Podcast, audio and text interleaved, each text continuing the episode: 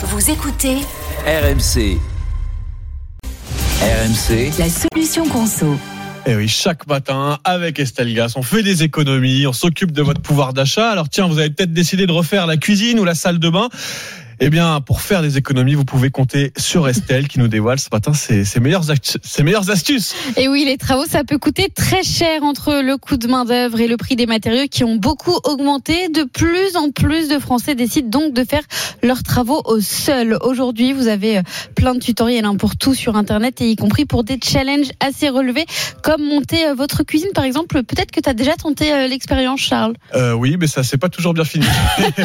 Alors, si vous êtes vraiment c'est que vous ne vous sentez pas capable de vous lancer dans ce euh, genre de projet avec un simple tuto sur YouTube. Pas de panique, vous pouvez toujours acquérir quelques bases rapidement. Oui. La plupart euh, des grandes enseignes de bricolage comme Leroy Merlin ou Oui. encore euh, Bricorama proposent des cours à petit prix. Ben, J'ai fixé mon premier placard il n'y a pas si longtemps. Il est de travers, mais j'en suis assez fier parce que je l'ai fait moi-même.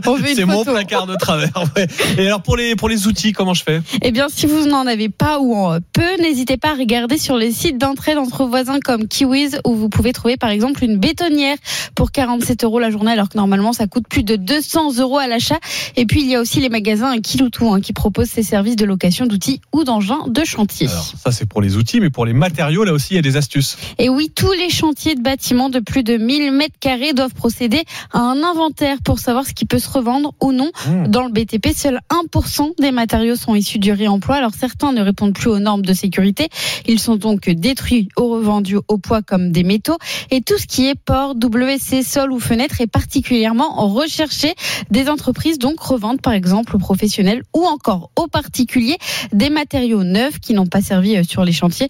Par exemple, un lot de 6 serrures par exemple va être mis en vente donc sur un site comme Stock Pro pour 25 euros hors taxe, soit moitié prix pour euh, du matériel encore sous garantie. Aujourd'hui, le réemploi dans le bâtiment n'est pas obligatoire, mais pour le favoriser, l'État pourrait baisser la TVA pour les entreprises qui s'engagent sur cette voie. La solution conso avec Estelle Gas à retrouver quand on veut évidemment sur l'appli RMC.